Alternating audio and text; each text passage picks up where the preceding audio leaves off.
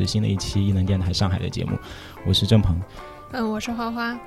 大家好，我是 Joyce 刘君杰，很高兴参加这一期节目。我们这一期非常有幸啊，请到了 Joyce，目前是 Frog 上海的资深交互设计师。这一期呢，我们主要来听一下他的故事，然后听一下他在 Frog 做项目的流程和案例，以及他对大家的一些职业上面的经验以及分享的建议吧。首先，你简单介绍一下你自己过往教育背景啊，还有工作经历吧。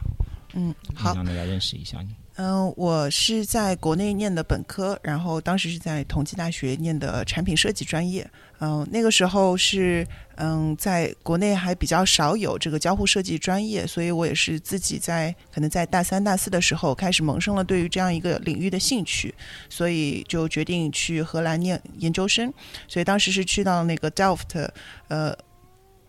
哎，戴尔福特，戴尔福特，对，嗯，也是，嗯，在那边结识了很多设计同道中人吧，然后觉得那边的学习经历也是对我人生有了很大的一个帮助。然后在欧洲，呃，也短暂停留了一段时间，再回到国内接着工作。对你为什么选择产品设计？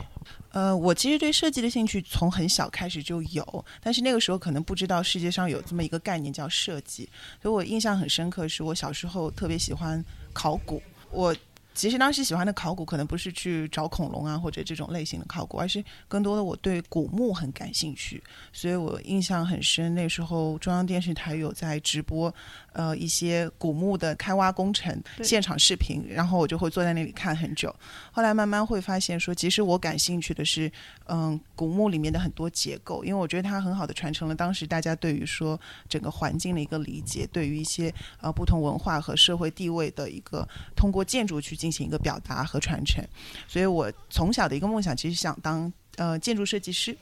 呃，这个梦想也是几几乎一直支撑我为什么可以度过那么严酷的高考，然后考进同济大学。但是那个时候，其实，嗯，同济的建筑系的分数非常非常高，个人表现能力还是有点欠佳，所以就最后调到了工业设计系。虽然是在同一个学院之下，但是两个学两个派系会非常的不一样。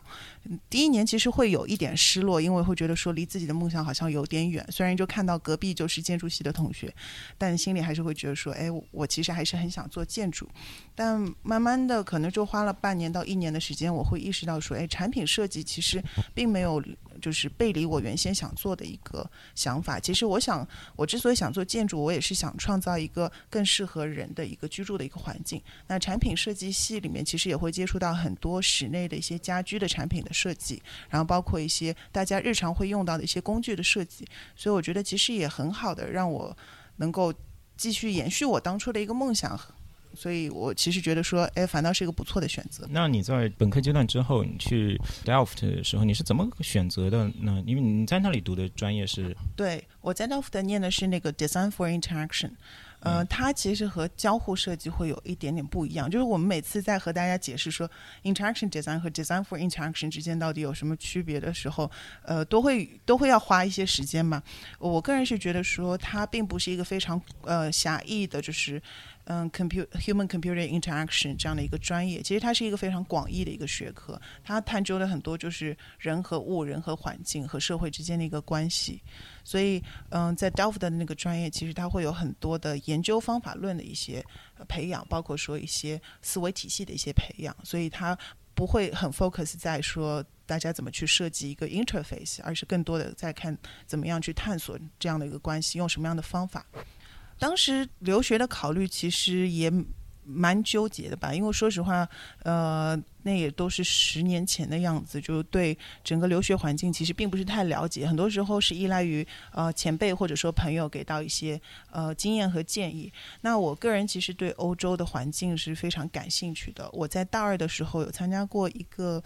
呃 IKEA 赞助的设计比赛，当时是为那个。嗯，上海世博会的瑞典馆去做呃礼品设计。那呃，当时就参加了这个设计比赛之后呢，我也是想到说，OK，世博会是一个很有意思的一个一个契机。它其实更多的是一个文化交流的一个环境。那我个人觉得说，文化交流如果要打破语言的这个隔阂和界限的话，其实最好的东西就是 food，food is universal。所以我当时就想设计一套餐具，是可以让中西文化之间有很好融合的这样的一个一个初衷和想法吧。然后最后设计出来这个产品，呃，也还蛮受欢迎的，就最后是拿到了一等奖。所以当时有有 sponsorship 就送我去瑞典这样的一个设计游历之旅。所以也是，我觉得那一次会奠定在我心目中，就是欧洲对于设计整个的一个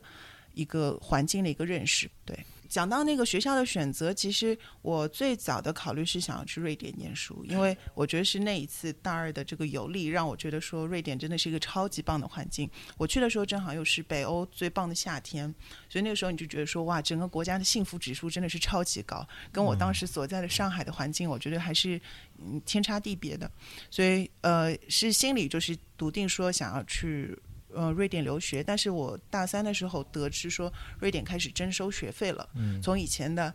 呃 free 到一下子增加到可能二十到三十万一年的这样的一个学费，那当时心里就会去考量说，OK，他既然把这个 bar set 那么高的话，那我选择就会变得很多，所以也会考虑一些呃，像是英国啊，然后荷兰的学校。我知道你在那边有短暂的实习工作经历吧？嗯，你在那里的实习的体会是什么样的呢？嗯，我觉得在欧洲，呃，很大的一个不同，首先就是文化上的一个一个挑战吧。因为其实刚刚去到荷兰那个环境，虽然荷兰是一个还蛮友好、蛮 open 的这样的一个文化环境，但是毕竟你会面临说从课本上的这种英语的沟通，转变到生活上的一种用语言的沟通。那呃，我觉得首先第一上第一个就是语言上的一个一个很大的挑战。当克服了语言关之后，呃，会意识到说，OK，语言背后其实更多的是一个。嗯，每个人不同的一个成长环境所形成的他的一种意识上的一个差异性。那我个人印象很深刻的就是，我特别喜欢荷兰人的那个直截了当，他们是说话绝对不会转弯的那那种类型。呃，甚至我觉得比比德国人要更直接。但是荷兰又是有。嗯，应该说是经商出名的吧，它是有很多很成功的商人和企业在荷兰。呃，大家知道很多大的品牌，像是壳牌石油，然后联合利华 （Unilever） 啊，然后还有呃一些很有名，像是天河联盟这些大的公司，其实都是在荷兰。对，因为他们国家比较小，自然资源比较少，所以他们就是为了就只能去和外界发生联系去经商这样。嗯，对，这个本身也是受他们自己的一个资源的限制嘛，所以他们呃。一直会有这样的一种，我觉得是一个很 humble 的一个姿态，很谦逊的一个姿态。他会觉得说这个世界很大，就是我需要去跟外面有更多的沟通和交流。所以其实作为学生而言，我觉得那样的一个环境其实是非常友好的。就是作为一个外国学生来到那样的环境，没有大家没有跟你形成一种隔阂，然后荷兰人很愿意跟你交朋友，然后同时他们这种很直截了当的方式，其实是对大家。呃，适应当地环境，我觉得是一个最最大的一个推动力吧。不然你会生活在自己的一个 bubble 里，你会觉得说，哦，大家好像都很 nice，都很棒，但是实际上你不知道发生了什么。那他们有的时候在，比如说在小 team work 当中，或者在工作的环境当中，他会很直截了当的给到你 feedback，会让你对自己有一个全新的一个认知吧。这可能是跟中国一个比较传统的、比较儒家的。文化是会有一个差异性，就感觉如果直接一点的话，有的时候会更真诚的感觉，就是别人对你直接，你也可以直接的说出自己的想法。对，嗯，我觉得这是对嗯在荷兰这几年做做这些团队合作项目当中很大的一个收获，就是你真的可以互相帮助，呃，然后可以很快的成长和进步。因为其实我觉得真诚就算是合作的第一步吧。在我出去的那几年吧，呃，应该说是正好迎来了一个增长的势头。因为在之前其实并没有那么多人出国留学，就是比例并不高。嗯，可能就是在二零二零一零年的前后期吧，我我会觉得说有更越来越多的学生往外走。那像我毕业了之后，现在道夫的可能中国学生的数量就甚至可能会翻一个倍在设计学院，而我们在的时候，可能一届只有那么五六个、七八个中国学生。对，所以其实它也是一个比较好的环境。我那时候有很有很刻意的去挑一些比较冷门的学校，我不想去到一个学校都是中国学生。呃，不是说我不喜欢跟大家一起玩，而是我觉得说，既然选择了出国留学，我希望可以让自己更好的融入当地的环境。那嗯，在就是小组合作的过程中，也会有意识的去选择一些更加嗯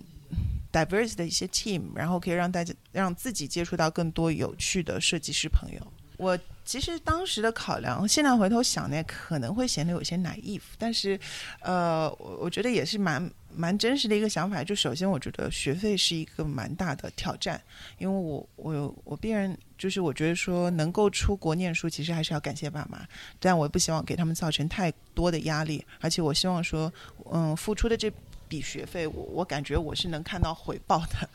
啊，所以这是这是一个考量吧。然后还有就是文化上的一个考量，就是我希望去到这个国家是我喜欢的，我比较向往去更多的接触他们的文化。那荷兰，嗯，当时对我印象最深的可能就是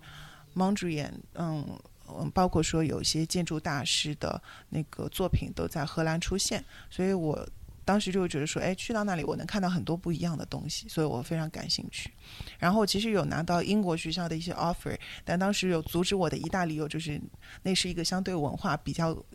有隔阂的，需要需要靠 visa 去冲破的一个环境。那我觉得在欧洲大陆，你可以真正接触到这几百年来的一些历史，我觉得很非常有意思。那在荷兰念书期间，其实嗯，Delft 提供了很不错的一个。嗯，和商业合作的一个氛围和环境吧，所以我们会做很多的实际的商业项目。那当时接过几个比较大的案子，呃，像是有给 Sky Team 做了全新的嗯航空的一个体验旅程，那我觉得也是非常有意思，接触到这么大的一个平台。嗯，Sky Team 不知道大家了不了解，其实它叫天天河联盟，然后其实有很多大家耳熟能详的一些航空公司，其实都是归属于天河联盟旗下的。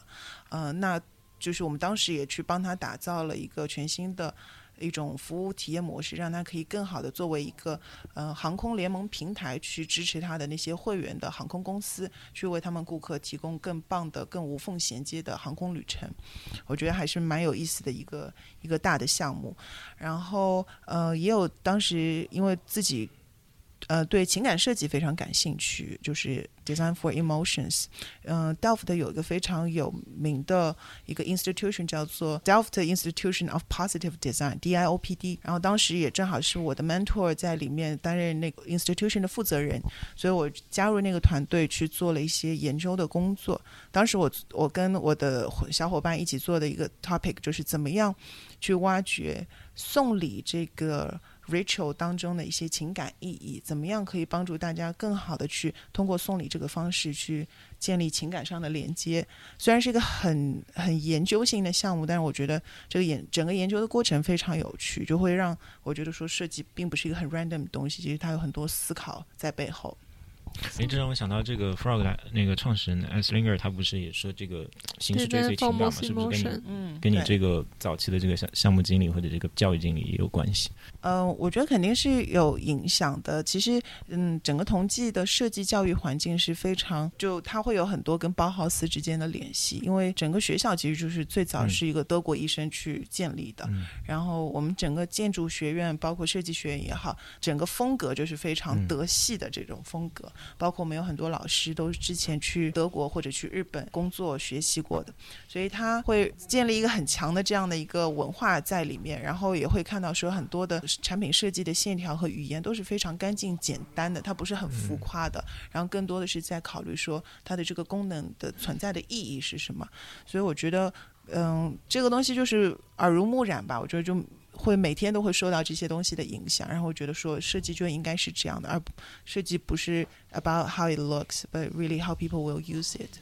之前做的那个随身相机，那是你的毕业设计嘛，对吧？对。然后你也用它相当于创业了嘛，是吗？这个其实是在荷兰的最后半年时间，其实我们面临了要做自己的那 graduation project，其实是一个小的穿戴相机，嗯，呃，可以到时候搜一下叫 narrative clip。嗯，现在这家公司内就是也算是蛮尴尬的，因为大家知道腾讯，嗯，之前有出过类似的相机，然后包括小米现在也会有。嗯，这种类似穿可穿戴的便携相机出现，包括 Google 也出了 Clip，但回退到呃七八年前，其实那个时候还是一个很新的一个概念。我们当时这个 Clip 就我加入公司的时候，这个 Clip 的形态已经有了，但是它的整个交互体验是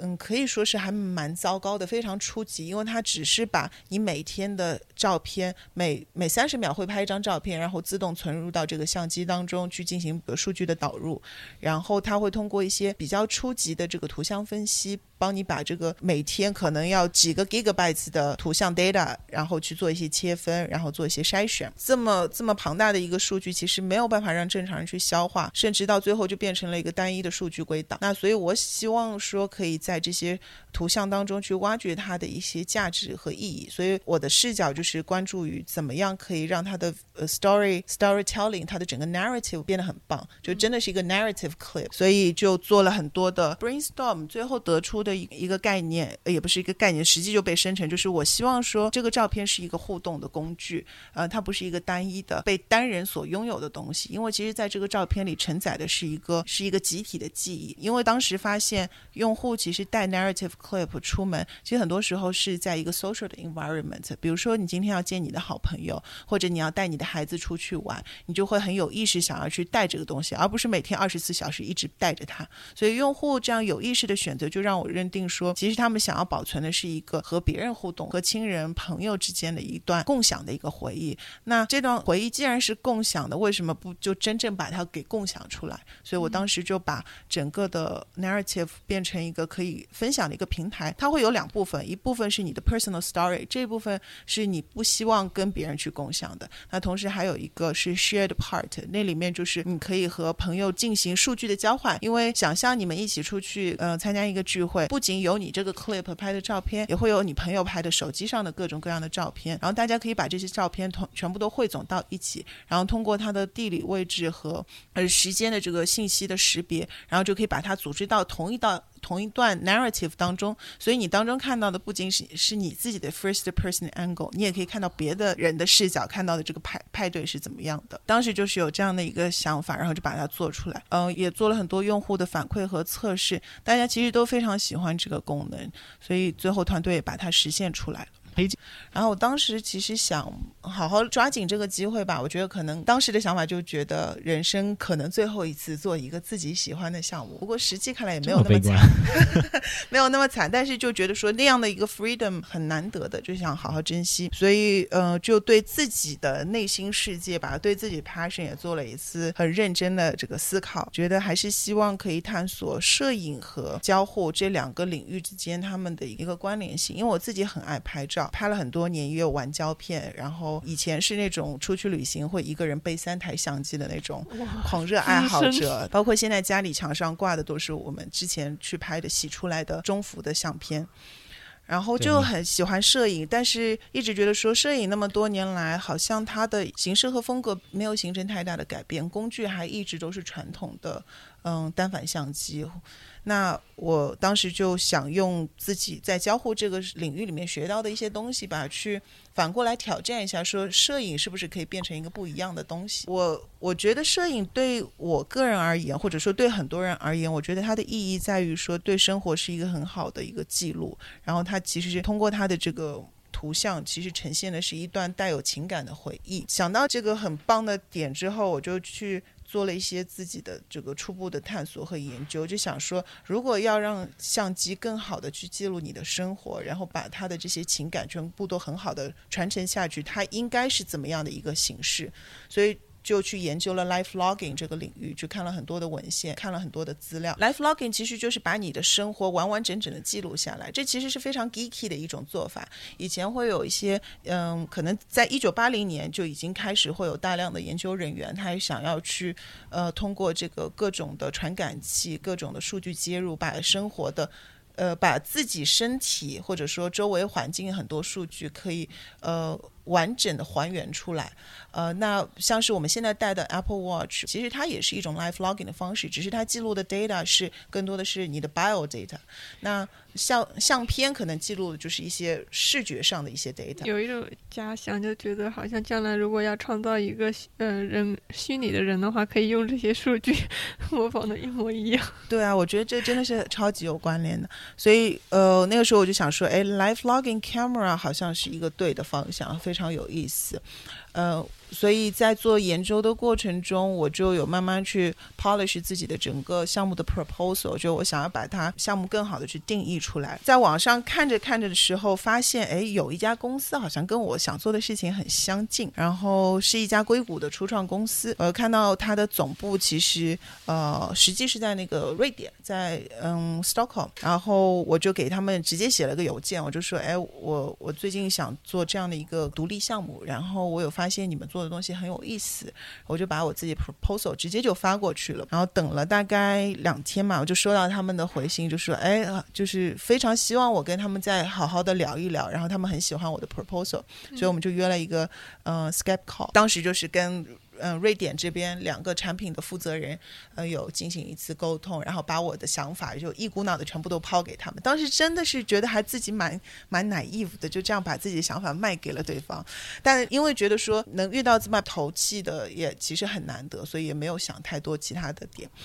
跟他们聊完之后，他们很快就给我发了邀请，就说啊，我们欢迎你搬来。Stockholm，然后就我就直接打包就走了，然后就搬去瑞典待了一年的时间，就加入他们公司了。对，其实就是加入他们了。虽然当时进去的角色还是说叫 graduation project，但是在那样的一个环境里，你真的觉得就是每天在跟他们一起去打磨下一代新产品。是你的毕业项目，同时也是就是在瑞典的这个独立项目。但我最后其实并没有在他们那里留下来，就是我。我这个项目结束之后，就有去找新的工作方向啊，所以这个点子其实是被他们这个加入到他们的产品里面去了。对，就在他们第二代的产品里就有实现出来。定的那个有有一集是讲这概念的嘛，对吧？就是他就讲一对夫妇可以事无巨细把自己的生活给记录下来，然后结果在这个过程中间发生了感情的裂缝之类的，就是是不是从什么道德隐私角度来讲是很 creepy 的一件事情？你当时有这方面的考虑吗？确实会有，因为其实 life logging 最早是一个，嗯，更像是一个研究的一个手段和工具。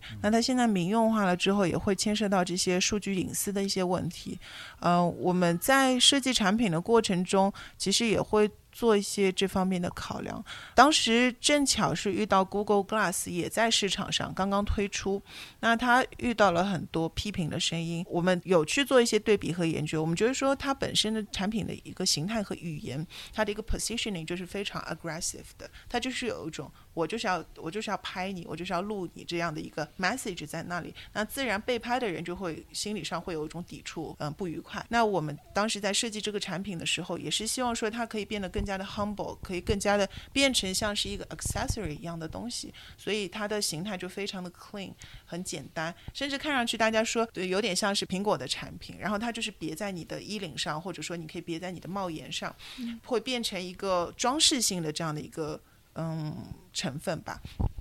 那这个本身就是一种一种友好的一个态度。那同时我们在和用户的嗯沟通和交流过程中，也会反复去强调说，你需要去尊重被拍摄的对象。所以有的时候你需要自己作为用户，你要负起这样的一个责任，去主动的进行沟通。呃，像我自己很经常会有的一个 case，就是我知道我身边有些朋友是不喜欢。被记录到这样的一个画面当中的，可能他觉得说，哎，这样拍出来我不好看，或者说。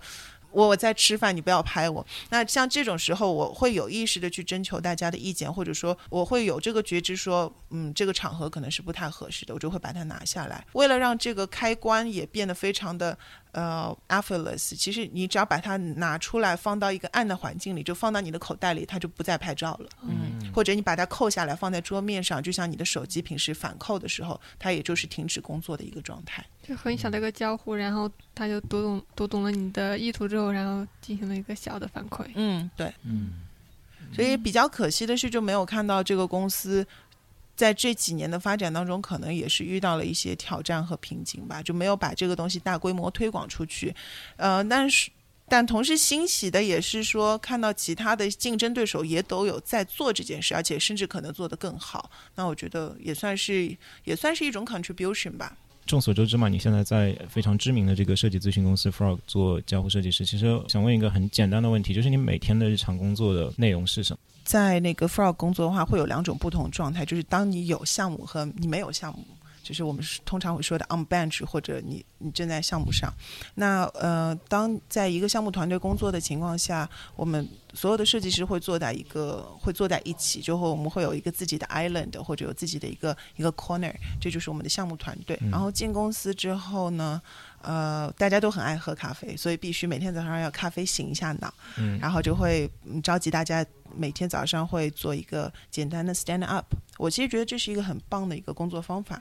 它的方式其实就是让所有的团队成员讲一下他目前的这个 working progress，然后讲一下他今天需要做什么。然后它同时也是一个让大家可以很坦诚的去提出需求和帮助的一个环境。就是你可以讲说，哎，我今天想要做的工作哪里会遇到一些困或者我希望今天可以 organize 一个怎么样的 session，大家一起做 brainstorm，所以就可以在当天的。这个 stand up 很快速的把这些信息都沟通清楚，然后就开始就是各自分工去完成手上需要去做的事情。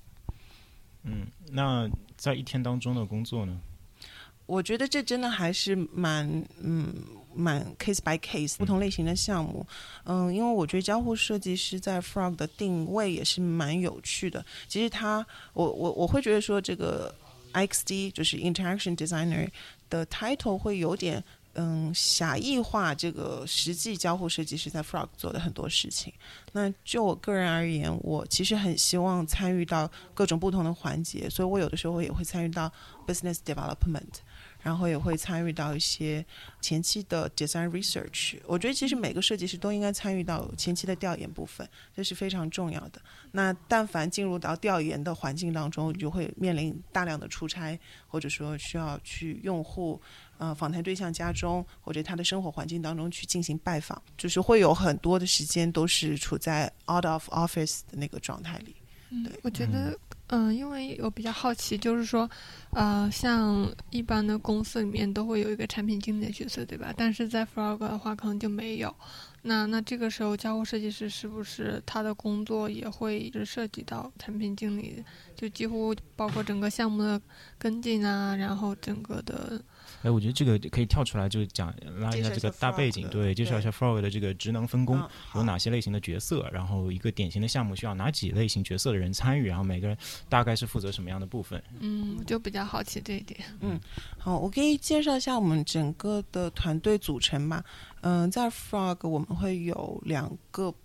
大的区分，就是呃。Billable 和 non-billable，所谓的 billable 就是所有要参与项目上，嗯，说白就是要问客户收钱的那一群人。然后剩下的 non-billable 呢，就是一些 HR team、operation team、finance team。呃，那在 billable 整个环境下，其实我们会有不同类型的设计师和嗯策略师和嗯 design technologist，嗯，应该说是设计科技专家。应该是这样的一个身份，嗯，所以我在项目的配合当中，也是会根据不同的项目需求，然后选配合适的设计师和那个合适的，嗯，不同类型的人员吧参与其中。呃，那在每个项目上，我们会有 designer，会有 design technologist。会有嗯，strategist，然后还会有 PM。PM 其实，在 Frog 的定义会比较不一样，它其实是一个项目项目管理这样的一个角色。Project manager 不是那个 product manager，所以是项目管理。应该说不是产品经理，不是产品经理的角色。对，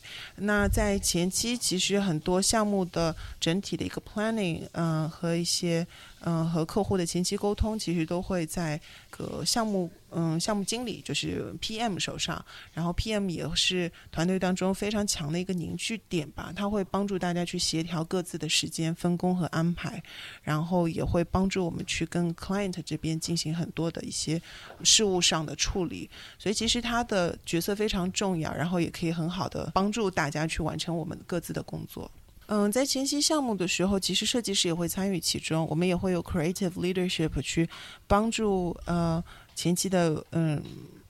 Business development team 去看说这个项目需要配合怎么样的设计师来进行完成，然后也会根据不同设计师的 skill set 和他们自己的个人的 passion，呃，这个其实就提到 Frog 就是其实很重视嗯设计资源吧，就是很很关注大家怎么样可以让大家工作更加开心、有成就感。所以尽管可能同样的一个 function 下，比如说大家都是呃视觉设计师或者都是交互设计师，但是每个人都会有各自的一些长处和短板。然后在前期呃项目安排的时候，其实也会充分考虑到这一点吧。有包括 PM 和 creative leader 都会呃征求大家的意见，就是根据我们各自的一个能力、擅长和兴趣爱好来给我们安排我们适合上的项目。对我有一个好奇的，就是你是根据兴趣爱好来选，是我喜欢，比如说美妆领域，或者我喜欢这个移动出行领域，我我我可以自己主动要求说我要去做跟这个客户相关的，我要去做这方面零售方面的项目，我我可以我可以拒绝上级分配给我的项目吗？可以啊，我我确实有这样的情况发生，就是因为我嗯这一点还。我们觉我们是蛮认同，就是说你真的要对这个事情有 passion，你才能真的做得好。所以其实个人兴趣虽然听上去好像觉得说不太像是一个成熟的工作方法，但实际上我觉得对于设计这样的一个大环境来说，是需需要尊重设计师他的一个一个 passion 所在的。然后我觉得说，InHouse 遇到很大，就像你讲到的是，它组织架构的一个问题，然后再加上很多，嗯，现已经比较成功的五百强的企业，它的体系相对比较成熟。那也因为这个体系比较成熟，所以你要去 disrupt 那个体系所需要花的这个成本和代价也会高很多。呃，那他们面临很多挑战，就是这样的一个成熟体系带来的一个一个 consequence 吧。然后再说到 innovation level，其实。现在 in house 面临很多时候是它的一个呃内部创意孵化的能力的一个局限性，然后嗯，像是之前在 Boss 会有很多的。嗯，同事他们可能在同一个领域已经工作了十五二十年，真的是行业里非常非常资深的专家。但同时，这也会限制住他走到行业之外去看一些别的东西。那博士其实在之前也意识到了有这样的一个问题，然后他们也觉得说，嗯，虽然已经是一个非常成熟的百年大企业，但是它的挑战依然存在，所以当时也建立起了。一个 Bosch UX team，然后这个 UX team 其实就是一个跨部门之间的一个合作的一个组织架构，而且它不不隶属于任何一个 business unit，那就意味着它的 KPI 其实和现在现有的这个产品分类啊，它不是一个绑定的关系，它是一个可以说是凌驾于其他呃 function team 之上的这样的一个独立独立的一个小分队。然后它就可以给整个企业带来很多新鲜的一个活力，而不受它的这个整体架构的一个局限。是不是我们可以找一个真实的项目案例，然后跟大家分享一下，说在 Frog 的一个典型的客户操作的流程？我可以分享一个近期的呃一个案例，就是我在过去几个月一直在服务的一个客户，他其实本身是来自于呃美容护肤行业的这样的一个大客户，然后他呃他的主要的一个业务形式就是以遍布全国各地的。呃，这个美容院给他的会员提供线下门店的一个服务，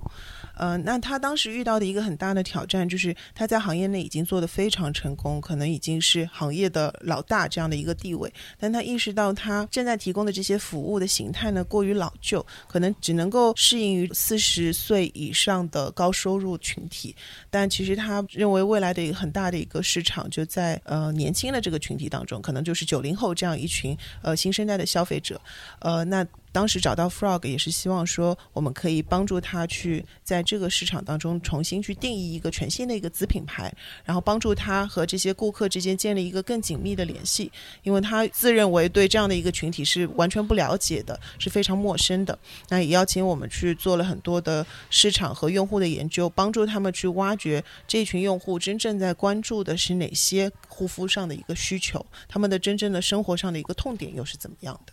所以像这样的一个项目，它呃其实还算是蛮庞大、蛮蛮复杂的一个项目，所以会牵涉到不同类型的角色。呃，那在整个团队上，我们有呃负责品牌的同学，然后有负责嗯的服务体验的同学，然后也有嗯技术设计方面的一些顾问，因为我们后面会牵涉到很多的产品的一个落地，然后我们还有空间配合的一个团队，所以整个项目其实是呃横跨在品牌、空间，然后服务。这个多个领域当中的。嗯，我们拿到这个需求的时候，其实呃，对于实际最后的产出，可能只能说有个大的框架，但是并没有一个非常明确的规划。那我们希望说，前期通过我们和嗯客户之间比较频繁的一个沟通，让我们更多的去了解他现在有的技术上也好，个能力、人人才方面的一些资源，让我们知道说我们怎么样去帮他搭建他的这个新的一个呃品牌。然后同时呢，我们也会去跟用户去进行很多嗯密切的互动形式，我会有去到不同的城市跟用户去进行深度的访谈，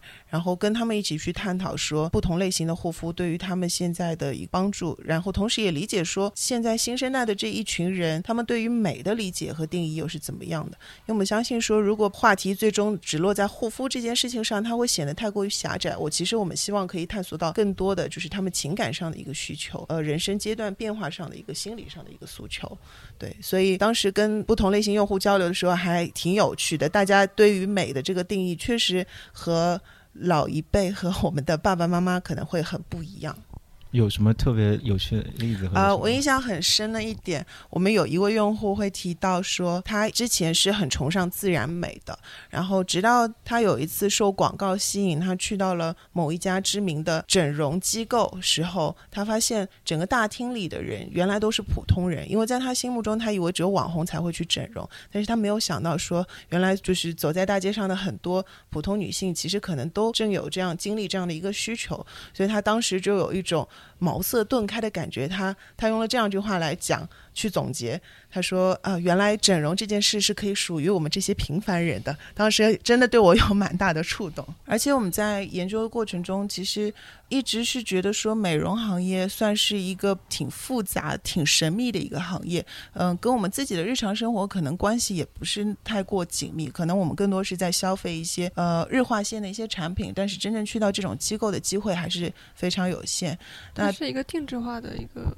那个护肤吗？护肤的品牌。呃，你说这个品牌吗？呃，这个我可以讲到后续我们实际的产出。但前期其实，当我们接触到这么一个新的领域的时候，最好玩，但是也最需要大家去做的一件事情，就是怎么样可以让自己有。很好的那个 immersion self immersion，那我们为了做这个项目，也是去好多不同类型的正规美容院也好，黑美容院也好，做了各种的尝试。就是大家也有一些美容院是怎么发现黑美容院？你怎么知道它是黑美容院？呃，黑美容院就是这这些美容院，它的外部包装也都是非常好的，所以其实你很难辨别它是不是一家正规或者说是非正规的机构。那当你发现黑美容院的时候，其实你已经躺在了他们的床上，所以这个时候 想逃也逃不掉了。嗯，可能像这样的美容机构，其实遍布全国各地，它很很有可能就隐藏在某一个小伙伴工作的那栋商业楼里，他们只有周末才会有频繁的顾客进出。然后像这样的美容机构，他们会存在很多的经营上的问题，或者对产品品控上的一些问题。我们去尝试过之后，其实也也觉得蛮后怕的，因为我们希望说，至少要让用户不能受到伤害，虽然不能人人都。突然之间就变美，但是伤害这件事情，我们就是觉得说不能容忍。但是对于一个普通的用户，我怎么辨辨别他？就是在我进去之前，我怎么能够知道他就是里面会有一些品质的问题啊？因为可能有的时候你去美容院就是一个很突发的一种嗯想法，然后你在外面的时候你只知道想美容，而且它就是个美容院，然后政府符合你的需求，但是你。很难看到背后是什么。我其实这一点在跟客户合作过程中，我也是会觉得说，他们之所以能把这个品牌做的那么成功，也是依赖于他们对于自己的一个呃美誉度的一个维护吧。就是他真的有在为品牌的这些顾客去选择最适合他们的产品，然后相对对于产品的选择标准是非常高的。那在跟呃用户沟通的过程中，确实有很多用户也跟我们倾诉过他走过的人生弯路，因为像。很多嗯，女生有曾经因为痘痘的问题用过一些错的方法去治疗，但是最后反倒没有变好，还花了很多的钱。那像这样的经历其实还蛮多见的。我们其实也是希望说，通过这个项目能够找到一个真正适合大家自身问题的，能够真正解决问题的一个办法吧。但其实美容行业会有很多的比较对美容护肤。对于医学领域啊，其实它是有一些知识上的要求的，就是其实它是一个知识学科，而不是一个非常不是说一个非常粗浅的说只要把东西敷在脸上就一定有效果的这样的一个学科。那我们也需要去接触很多的皮肤专家，然后去帮助我们去理解说什么样的东西是有效果的。所以其实这个这个项目也很有意思，就做完之后，大家对自己的护肤都就是三观也进行了一次完整的颠覆。其实应该更多说是从相近领域去找一些。嗯，有借鉴意义的一些案例吧，会给到我们很多的启发。对，嗯，那在这个调研的阶段结束之后，就是你们把相关的启发、相关的灵感和相关得到的这些洞察反馈给客户。接下来到下一步就是你要做设计的方案吧，要做设计的狭义的这个设计本身吧。这个具体的内容你们是怎么操作的呢？嗯这个项目会比较特殊一些，因为我们会需要抛开它原有的这个母品牌，然后全新去定义这个品牌。所以，嗯，一开始我们会做一个品牌的一个工作坊，跟客户一起去把新的这个品牌的一个。嗯，画像给它定义出来，嗯，然后当中会有不同类型的一些活动，包括我们也会邀请客户跟我们一起去设想说，如果我们要为这个新的品牌去拍一支广告，你希望这广告里呈现的是什么样的 message，然后它是怎么样的一个环境和氛围，然后我们会邀请客户跟我们一起演出来，然后这是一个很有意思的互动的环节。然后演了什么？呃。具体内容就不跟大家分享了，因为你必须要在现场，你才能感受到那种震撼力。但是这样的一些环节虽然看似好像娱乐性很强，但它能够很好的通过一些很 engaging 的一些方式和方法，然后让用户呃让客户把他脑子里的这些很抽象的一些有点模棱两可、比较模糊的概念，可以很好的具象化出来，然后帮助我们去推进按照他们想设定的这个品牌的路线去走。嗯，我我不确定你们那个项目里面是怎么样，但是我自己的一个心心得体会就是，当比如说乙方公司和这个客户在做这种 co-working workshop 之类的情况的时候，他为什么要做这件事情？我自己的一个想法就是，嗯，因为原来以前在一个甲乙方合作的关系当中，好像类似于说，哎，我是世界五百强客户，我是这个公司的大老板，我高高在上，我我花钱请你来，你帮我做事情，但是这样的。关系是这样的一个概念，是不利于说双方进行进一步的合作和坦诚相待，和最后能够交出好方案来的。所以呢，我们需要一种形式，比如说像一个一个 workshop，请客户里面的各个不同层级的这个 stakeholders 到我们这个活动里面来，然后让你平时你们在甲方公司，比如说你是下面的一个普通职员，然后你是这个公司的大老板。然后你们平时相见的模式都是大老板在上面说话，小职员在下面听着。但是当你们大大家来参加这个共创工作坊的时候，你就即使是你是老板，你是员工，那大家一起在我们现在设置的这个情境说，比如说我们来演演演一台一个情境，那么我们可以看到这个老板平时在公司里面高高在上所没有的那一面，他会展示出他的这个 vulnerability，他的那个。弱点和，比如说大家都要模仿动物，那你一个公司老板让你模仿长颈鹿、模仿大象，然后诶，其实这件事情对于一个这个很公司高层的人来说，他不一定能够做的比小职员好，所以就某种程度上把大家的身份给拉到了在当时那个情境下拉到了个一个。平等的身份，然后就创造出了这样的一个一个一个场吧。在在这个场里面，大家能够更加好的对话交流，更加平等的去去沟通，然后为后面的这个工作搭一个很好的基础。所以我觉得这也是一些这个在跟客户合作过程中的一个技巧和这个背后的原因。嗯，对，这点其实是嗯需要整个项目团队对对方的公司文化有一个非常深厚的理解之后，才能够比较好的去。调节自己的一个工作的一个状态。嗯，像我们其实遇嗯在 Frog 遇到的客户，各种类型的都会有。有些可能是比较偏初创类型的客户，那他就是喜欢呃短平快的这种节奏。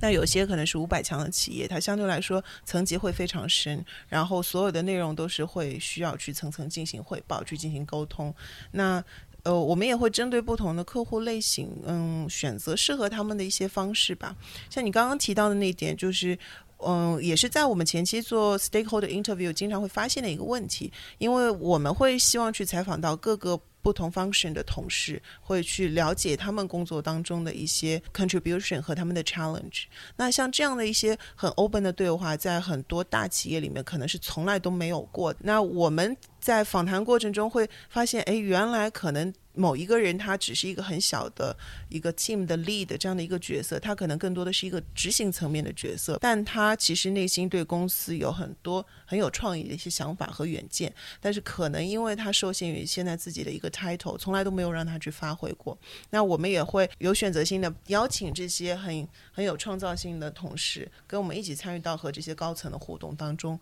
让他们其实作为公司的一员，可以很好的去呃发挥他们。就是已有的一些一些见解，所以其实这样这样的互动环节也是在反过来帮助呃我们服务的这些客户去打造一个更加开明的一个公司文化。设计的内容能说吗？设计内容可以说，那家店现在已经落地了，这是一个非常快速的一个项目。我们大约花了十六周的时间吧，就帮客户从零到一打造出了这个全新的品牌，同时帮助他把第一家门店已经落地了。然后在上海浦东的上海湾的河马呃先生里面可以看到这家店，叫 Surface X U R。F A C E 超体面已经开张了是吗？对，已经开张了，大家可以去做做脸，感受一下。对我个人是觉得它是一个很不一样的呃护肤新概念，然后它确实会为这个行业带来很多新鲜的一种感觉。新概念是指？呃，新概念是在于说，呃，我们把很多在行业当中看到的一些问题，嗯，给它做了调整和重新定义。像这家店，嗯，首先它会是有一个免费的肌肤检测，因为我们相信说所有的解。决问题都要来自于你对问题的一个准确的一个认识。那所以，如果你要去做脸，那你的脸到底有什么样的问题？我们先要回答。所以我们会通过这样的一个比较开放的一个免费肌肤检测，帮助用户去了解他现在面临的是怎么样的一个肌肤的困扰。呃，他可以通过盒马的 APP，或者通过我们现在正在开发的嗯小程序端，然后帮助他可以去在网上快速的浏览他想要去做的这个护肤体验到底是一个什么样的东西。因为这在之前很多护肤的这个机构，它都不会提供这么透明的一个沟通，直到你进去了办完你那张卡，你才知道你接下来要做的是什么。嗯，那我们希望把这些东西都通过互联网，可以更好的跟用户建立这种信任感吧。所以我们也会把所有的护肤体验都通过很漂亮的片子去呈现，然后告诉你每一步我们用的是什么仪器，我们用的是什么产品，为什么要这么做，它会达到什么样的一个效果，就把这些东西在你来到店之前就很清晰的。告知你就很明确的给自己的皮肤做一个判断。对，就作为一个消费者的话，我就会觉得哎，会对产生一个信任。而且同时，因为这是一家很针对年轻人的店，所以在店面的形象设计上，我们也是希望它是更加有活力、与众不同，而不像是一个很传统的，你一眼看过去，哎，就是一个美容院。然后在整个服务体验的环节，我们也是做了很多的考量，然后希望说它呈现的是一个比较轻松的、没有推销、没有负担的这样的一个护肤体验。所以用户其实进到店里，他完全不用担心说要办卡或者要推销，因为这所有的都是单次消费，你只需要付你当下的这一次护肤体验就可以，你不需要为你的未来去做太多的投资。那目前落地之后有没有一些数据的反馈，说就是这些去验证之前的？所做，然后以及设想，其实设计价值量化一直是一个蛮难的点吧。我们其实跟客户沟通的过程中，也是希望可以把设计的这个对他业务带来的影响可以最大化吧。但它实际很难落到一个量化的标准啊。我觉得这没有一个唯一的答案。那像现在这家店落成了之后，我们其实自己也会去反复跟踪去做一些体验，呃，然后会去做一些反馈的收集，然后去考量说怎么样可以把下一家店做得更加。加好，所以我觉得这就是给初创做呃做初创设计 venture design 的一个有趣的一个地方，就是其实你设计永远都不会结束，直到有人去用嘛。这是我最近就是自己还觉得还蛮蛮有感触的，就是说 design is not finished until someone's using it，right？就是你真的要把设设计放在那个用户的手里，这个设计才算是完成。这种类型的初创去做设计的时候，其实呃，我们也是希望呃给他们引入这种迭代式的设计理念吧，因为希望让他知道说每一家店它其实都不是一个完整的一个版本，其实它永远有东西是可以更新和升级的。那所以在做第一家店的时候，可能就会去考量说哪些地方我们是需要去做一些跟进，然后在第二家店的时候，我们就可以快速的进行迭代。就是他在设计的时候已经保留了一些可以延展的这样的一个可能性，对，就好像把时间这个纳入了设计的一个范围之内。前期为他们做设计的时候，其实我们也会有个产品的 roadmap 出现，就帮助他了解说，在不同的阶段你要投怎么样去配合投入什么样的人力和资源，嗯，把这个迭代式的这个过程可以更好的进行下去，也会给他提前做预判和规划呃规划，对，不然的话，其实对他们也会造成蛮大的压力。嗯，我我觉得这个项目很有意思的地方在于，Frog 团队进入这个新公司啊、新品牌下，可能是最早一批员工，就是我们真的变成了整个团队的一份子，就是我们当时真的有感觉说，就是像在给自己的初创打工一样。在整个过程中，他们的呃人员也会不断的增加，所以其实项目到最后落地的时候，他们的一些服务人员的培训都是由 Frog 来完成的。这还是蛮有意思的一个过程吧。是你说到说各种类型的客户嘛？如果我们要归类的话，是不是可以就是很明确的归类出有哪几类客户啊？当然，你这个划分的标准可以很多，比如说是国企的、外企的，或者是民营企业的，或者是大公司 startup，或者是按照行业去划分。但是有没有这样的你们内部吧？有没有这样的这种划分的常常见的项目类型啊？嗯。这个可能要问我们的那个商务总监，他会更加了解。嗯我们不太会去做这个刻意的划分。呃，但就像你刚刚讲到的，按照公司的规模呃和它的业务类型，可能会有几几个比较常见的大类，然后还有不同的领域。嗯、那现在我们其实更多的会去考虑说，他们的诉求其实会有几种不同类型的分类。那其实也会牵涉到 Frog 本身的一个 portfolio 是不是可以符合他们的一个需求。那我们现在会做很多服务体验的设计，数字端的一个转型，然后也会牵涉到一些呃公司组织架构的一个设计，这也是蛮新的一个领域，嗯、也是非常有意思。然后现在在中国这块，我们也会越来越多的去探寻这个 venture design，就为初创企业去做设计这样的一个全新的 track。嗯，所以我刚刚提到的这个美容行业的客户，也算是 Frog 在中国的 venture design 的一个比较大的 case。嗯，因为我自己想到的比较典型的两类，一种是这个生病了要要要治，就是说大公司它迫在眉睫，它在走下坡路，或者它碰到巨大问题，这个时候它需要外部力量来帮助它。另外一方面是做的挺好，但想要做得更好，就是就像你说的，比如说大公司它要有新品牌，或者 startup 它要它它它它它要这个自己的发展路线。我觉得就一一种是走下坡路找救火队员，一种是走上坡路找助力的这种感觉。嗯，我们其实会接到，就是像你刚刚提到这几种情况，其实都会有。呃，有些客户找到我们真的是来找我们救火的，就是他已经面临了很严重的生存危机，然后他必须要找到他下一个突破口。那还有一些用户呃客户可能是比较远瞻型的，就是他现在的整个业务其实整体都非常棒，但是他希望说能够。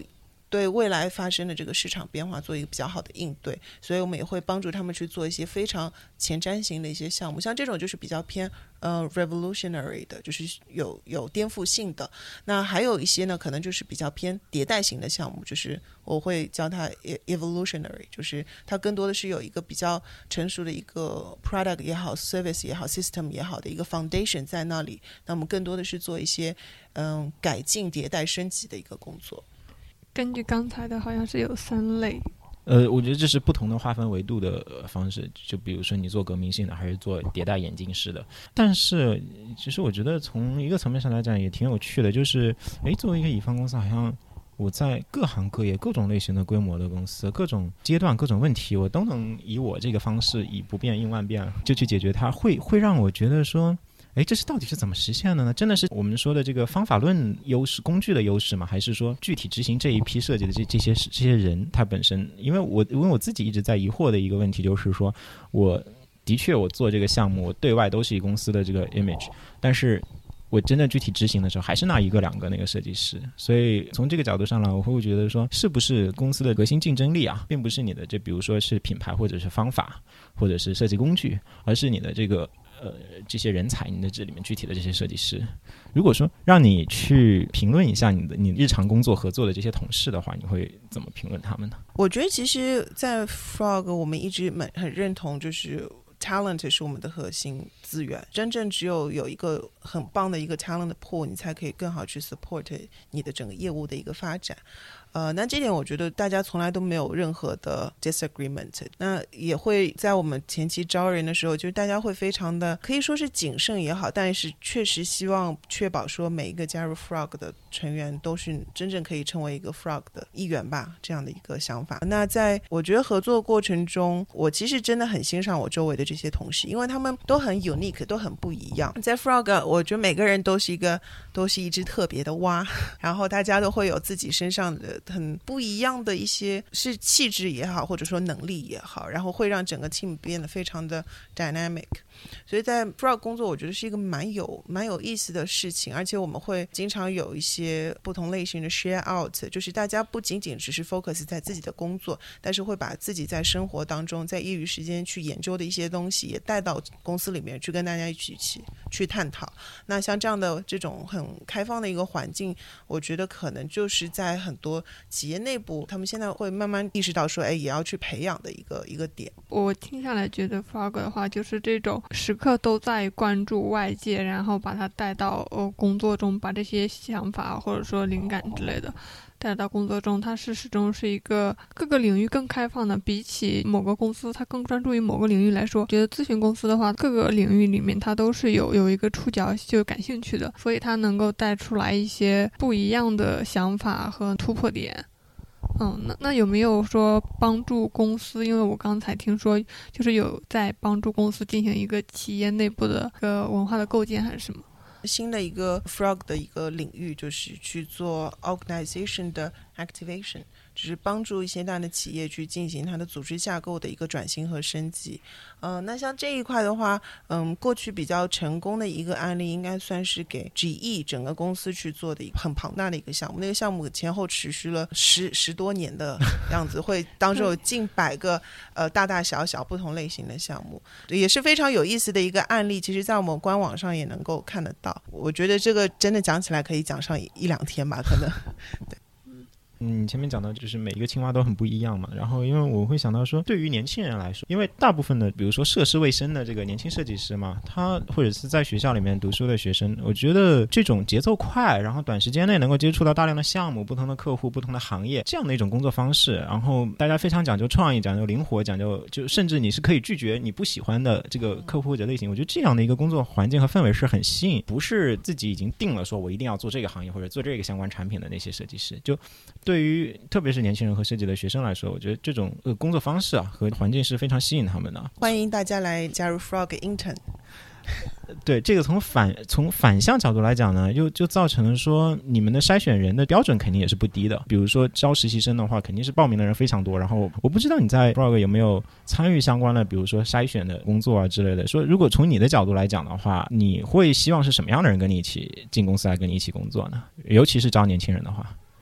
嗯，其实这说到 Frog 的招人流程吧，我觉得其实蛮有意思的是，我们真的就是 open 到连招人都是一个大家要一起参与的过程。所以像过去的这一年多一点点的时间里吧，我们经常会有嗯 studio 的 portfolio review。就是可能，比如说有一个设计师，他希望加入 Frog，然后他可能已经过了一轮和二轮，然后他一轮和二轮是什么内容？其实我们并没有设定一个很明确的一个内容，就可能是他的直接的呃 Direct Manager 会去面试，然后去了解他的一个能力、作品集，然后对他的个人经历去做一些深入的探讨。第二次面试可能就是一些和他工作会和有密切配合的这些同事也会参与进去。那还有会有 Studio Studio Review，这个就是呃。有的时候是申请者自己提出的，就是他希望可以给所有的 Frog 去展示他的作品，所以我们会把所有人都聚到一个会议室，然后给到他一个小时，甚至有可能是两个小时的时间，让他去把自己最满意的作品、自己的人生经历再给大家公开的去呈现。然后我们也会提很多的问题，这些问题其实不是为了去质疑他的能力或是怎样，更多的就是想。通过这样的一个环境，更好去了解说，如果这个人加入了 Frog，我要怎么跟他一起去工作？我希望了解他的什么特质？我怎么样才能够更好的判断他是不是会成为我很好的一个 teammate？对，所以这样的环境其实其实蛮刺激的，对很多设计就来面试的同事来说，会会有点害怕。不是每个人都有这样的 guts，说我我要做这个 studio review。在做面向整个 studio 展示自己的这种情况是不多见。但是你前面有一轮说是会跟他有项目有关的同事来看他的，其实你在开放 position 的时候，你已经已经想好了说这个人招过来是上哪个项目，这个人招过来是上哪个项目吗？嗯，其实要看是招呃 full time 的正式岗位，还是说招 intern。我们其实现在 internship 更多的是 project based，就是当我们有一个项目，我们有一个比较明确的需求。那我们就会去公开去招聘这样的实习生的岗位，然后那些岗位其实会有它的那个指向性非常明确，就是我们希望说我们找的人他有什么什么什么样的能力，然后他能够 support 这个项目多久的时间。因为我们每一个其实加入 Frog 的 intern，我觉得都是人生超棒的一段经历，他们都可以真正的跟所有的 Frog 在一起工作，然后参与到整个项目当中，不是做一些琐碎打杂的事情，而是真正的去参与设计、参与互动。甚至也会，我们都会带实习生去跟客户进行直接的沟通，所以其实对大家的能力、眼界都是一个很好的锻炼。如果我要申请加入 Frog 做一个实习生，或者是做一个 full time 的设计师，因为你前面说了有一个有，我记得你说的第一句话是你需要他什么样的能力嘛？在这个能力的层面，你会需要，你会期望他是什么样的一个人呢？我觉得有分一些跟设计相关的能力和非设计相关的能力吧。我觉得设计相关而言，其实现在看到的很多申请 Frog 职位的同学，其实能力都非常强。我觉得大家的技能其实都在不断的升级，确实都还蛮优秀的。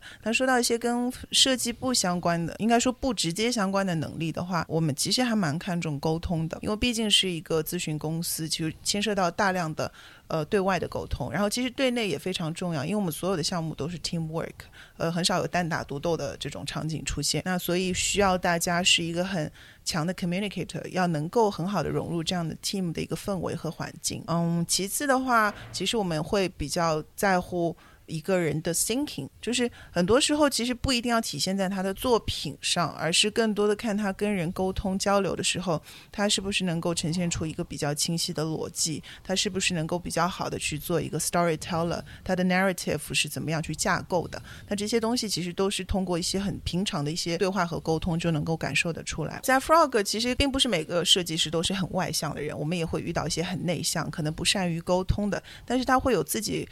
特别的一种一种传递的方式和语言，我们觉得说也是也是很棒嘛。每个人都要有自己的特色，就不不需要每个人都是一个很 talkative，然后很外向的，然后很很像是一个咨询师的这样的一个身份。就是嗯，不一定是要靠言语去表达的，有的时候你靠你的作品或你的行动去表现出来的这样的一种特质也是 OK 的。对，就是其实它，这也是为什么我说它跟设计不是直接相关，但我相信这当中是有各种联系在一起的。就是设计其实说到底也是我们跟世界沟通的一种一种 format。我倒是觉得有一点是很难能可贵，因为你像你前面提到说，即使是实习生，但你并不把他当做一个是打杂或者是处理一些重复性工作劳动的这样的一个人，而是你甚至会带他一起到和客户。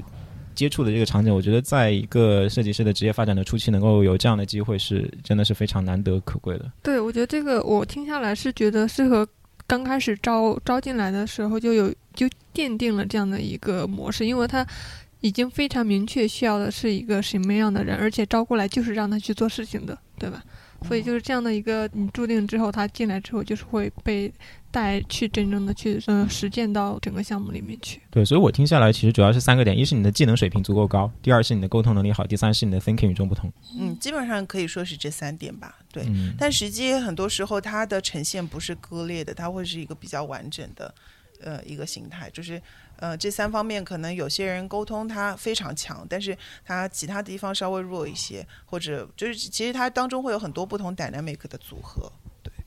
我们也是希望说，参与到 Frog 的新同事，其实他不需要变成一个 one hundred percent 的 culture fit。其实我们也希望有一些 culture extension，因为不然的话，公司的文化就会变得非常固化。我觉得我们的圈子会变得越来越小，所以我们希望每个人进来你会觉得说，他好像看上去很像个 Frog，但是他又有一点不一样，那就变得很有趣。哎，你说像一个 frog 是什么意思？这个很难定义。其实我们经常会讨论一个点，就是什么叫像 frog，什么叫不像 frog。呃，其实问到一些更资深的老 frog，他们也会说，过去的几代 frog 可能大家都会有微微的一些不同。但我觉得说，我我心目中的就是像 frog 的这样的一个定义，就是他对设计真的是非常有 passion 的，就是你能够感觉得出来，跟他聊设计，他是能够滔滔不绝，他是会有很多会让他激动、让他开心、让他觉得就是有劲的这些点，就是他是一个很不。害怕挑战的一个人，就是他是蛮蛮勇敢、蛮敢去尝试新鲜东西的。那同时他也要很强的好奇心。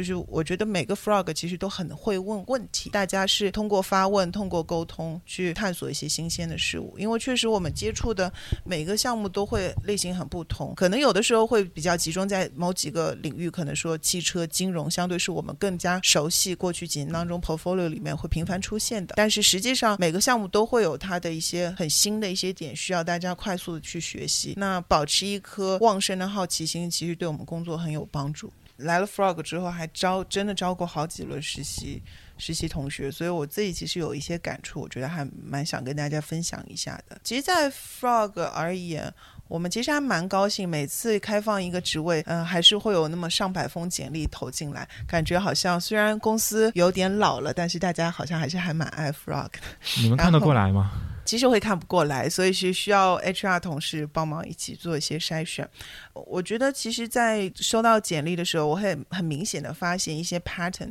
就是你会前后的二三十封简历，会觉得出奇的惊人，就是惊人的相似。然后我后来会意识，然后哪里相似啊？比如说，呃，因为我发现是同一个学校、同一个班的同学一起投出来的简历，然后他会在嗯作品的风格和一些 topic 或者做事方法上会非常的雷同。像像这样的一个很这么激烈的竞争环境出现这种大量雷同的时候，其实并不太好，因为它会削弱你的一些个人特色。其实我是觉得说，在大家在做简历的时候，其实还是要多做一些有趣的 side project，因为学校的作品呃出现这么多雷同的情况下，side project。就能很好的代表你的一个个人特色和你自己的一个 passion 所在，所以有时间的话，业余时间还是去安排做更多的这种自己真正感兴趣、觉得说真正能够带来一些改变的东西，我觉得还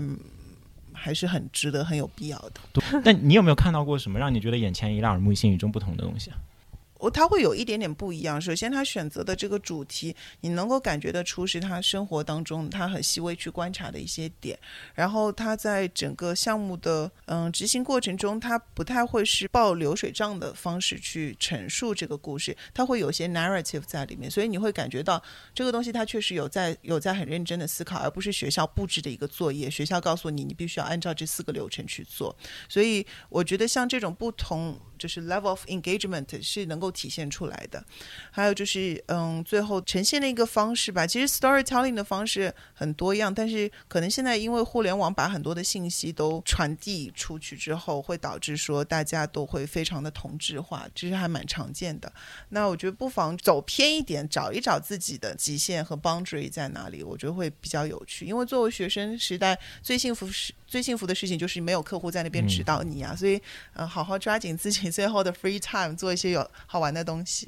其实包括现在在 Frog，虽然工作很忙，但是我还是会利用自己的业余时间去做一些好玩的事情。最近也有拍一些。很有意思的概念的片子，也就是自己觉得说生活当中有发现了一些痛点和问题，然后我已经想到解决的 solution。虽然可能没有那么多的时间和精力把它真正的做出来，但是不妨就拍一个拍一个 video narrative，然后可以让这个概念可以很好的呈现出来。像是最近我想要拍一个跟美食相关的，然后因为我自己很喜欢做菜，做菜其实是一个蛮有蛮有意思的一个过程嘛，然后我想去通过一个比较不一样的方式去。去记录一下，然后也想尝试在其中发现一些有趣的 concept，